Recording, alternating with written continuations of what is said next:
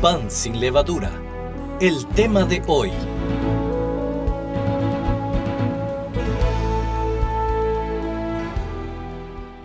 Nuestra fe demostrada en medio del coronavirus. Pero vosotros, amados, edificándoos sobre vuestra santísima fe, orando en el Espíritu Santo, conservaos en el amor de Dios, esperando la misericordia de nuestro Señor Jesucristo para vida eterna. Judas 20 y 21. Según la OMS, la COVID-19 es una enfermedad infecciosa causada por un nuevo virus que no había sido detectado en humanos hasta la fecha. El virus causa una enfermedad respiratoria como la gripe, influenza, con diversos síntomas, tos, fiebre, etc., que en casos graves puede producir una neumonía. Para protegerse puede lavarse las manos regularmente y evitar tocarse la cara. Lo sorprendente para mí es lo siguiente. El coronavirus tiene un tamaño aproximado de entre 80 y 220 nanómetros de diámetro. El nanómetro es la unidad de longitud del Sistema Internacional de Unidades que equivale a una mil millonésima parte de un metro o la millonésima parte de un milímetro. Vayamos a la Biblia y evaluemos este asunto. Dice Dios en su palabra que antes del quebrantamiento es la soberbia, y antes de la caída la altivez de espíritu. Proverbios 16, 18. Este sistema mundano, cada vez más rebelde contra Dios, con sus ideologías de géneros, movimientos pro-abortos, pro-feministas, pro-homosexuales, etc., una vez más está siendo humillada por el mismo Dios que desprecian el hombre y los gobiernos mundiales que se muestran amenazantes con sus misiles, sus aviones, sus viajes interespaciales, sus bolsas de valores que hacen alardes de su ciencia y su tecnología, allí están postrados, pávidos, aterrados en la hora y el minuto en que Dios lo dispuso. Y eso que no ha llegado aún los días del juicio de Dios, donde lo que hoy mantiene al mundo en psicosis colectiva será un chiste en comparación con aquellos días que se están aproximando. Hoy para Dios le basta y le sobra con un microscópico virus para quebrar al mundo, cerrar sus fronteras, aeropuertos y encerrarlos impotentes ante el avance mortal de algo tan diminuto. Las potencias mundiales que ayer se erguían el pecho llenos de soberbia y altivez de espíritu, hoy tiemblan ante algo tan pequeño pero mortal, que sin dudas ni temor a equivocarme, creo que Dios lo permitió en su soberana voluntad para dejar en evidencia que el hombre en su rebeldía no es nada ante el todopoderoso Señor del universo. Dice Deuteronomio 32:39, Ved ahora que yo, yo soy, y no hay dioses conmigo. Yo hago morir y yo hago vivir.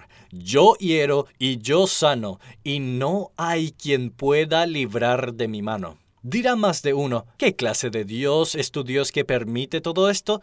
¿Acaso Dios no es amor?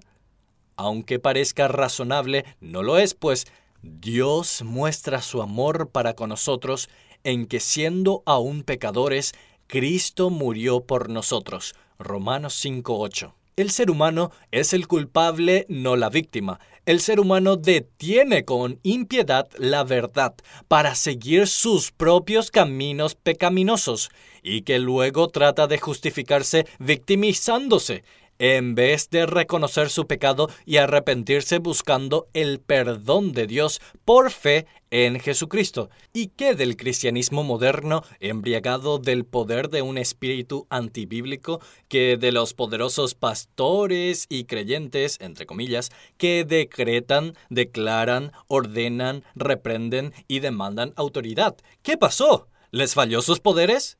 ¿Dónde están los exorcistas de las mega iglesias? Como uno aquí en nuestro medio que salió a vociferar con estas textuales palabras. Padre, en el nombre de Jesús, reprendemos todo espíritu que venga contra el Paraguay, toda peste, dengue, coronavirus, todo lo que no es de Dios, echamos fuera del Paraguay. ¿Qué pasó? ¿Qué les falló? Todos sus seguidores babeaban de emoción al momento de exclamar su aprobación con un fuerte y firme Amén. ¿Y qué pasó?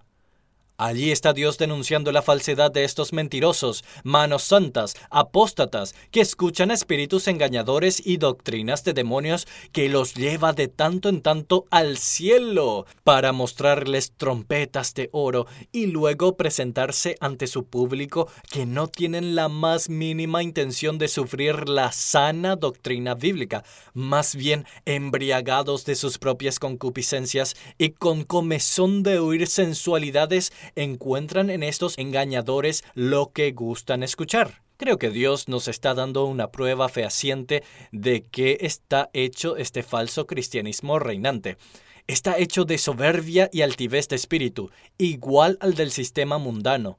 Hablan de Dios y del nombre de Jesús, echando y atando a Satanás y sus demonios, pero que a la hora de la verdad y ante el fracaso de sus exorcistas sucumben en la misma psicosis de un mundo sin fe y sin esperanzas, porque no tienen a Cristo ni su palabra, porque no están fundamentados sobre la roca. Pero cualquiera que me oye estas palabras y no las hace, le compararé a un hombre insensato, edificó su casa sobre la arena, y descendió lluvia, y vinieron ríos, y soplaron vientos, y dieron con ímpetu contra aquella casa, y cayó, y fue grande su ruina. Mateo 7, 26 y 27. El cristianismo verdadero la persona cristiana que tiene a Cristo por Salvador no tiene nada de qué temer, porque está fundada sobre la roca. Y aunque nos toque pasar por guerras, hambres, pestilencias,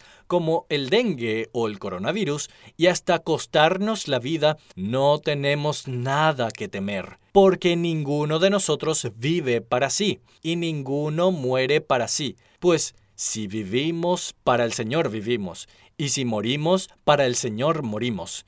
Así pues, sea que vivamos o que muramos, del Señor somos. Romanos 14, 7 y 8. Y no temáis a los que matan el cuerpo, mas el alma no pueden matar. Temed más bien a aquel que puede destruir el alma y el cuerpo en el infierno. Mateo 10, 28.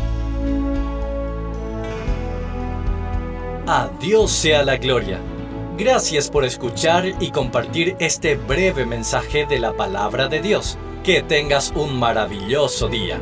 Escrito por Ministerios por la Causa de Cristo, en los estudios de Grupo de Grabaciones en Guaraní, Asunción, Paraguay. Reciba esta y otras reflexiones de Pan sin levadura al más 595 981-533-595 más 595-981-533-595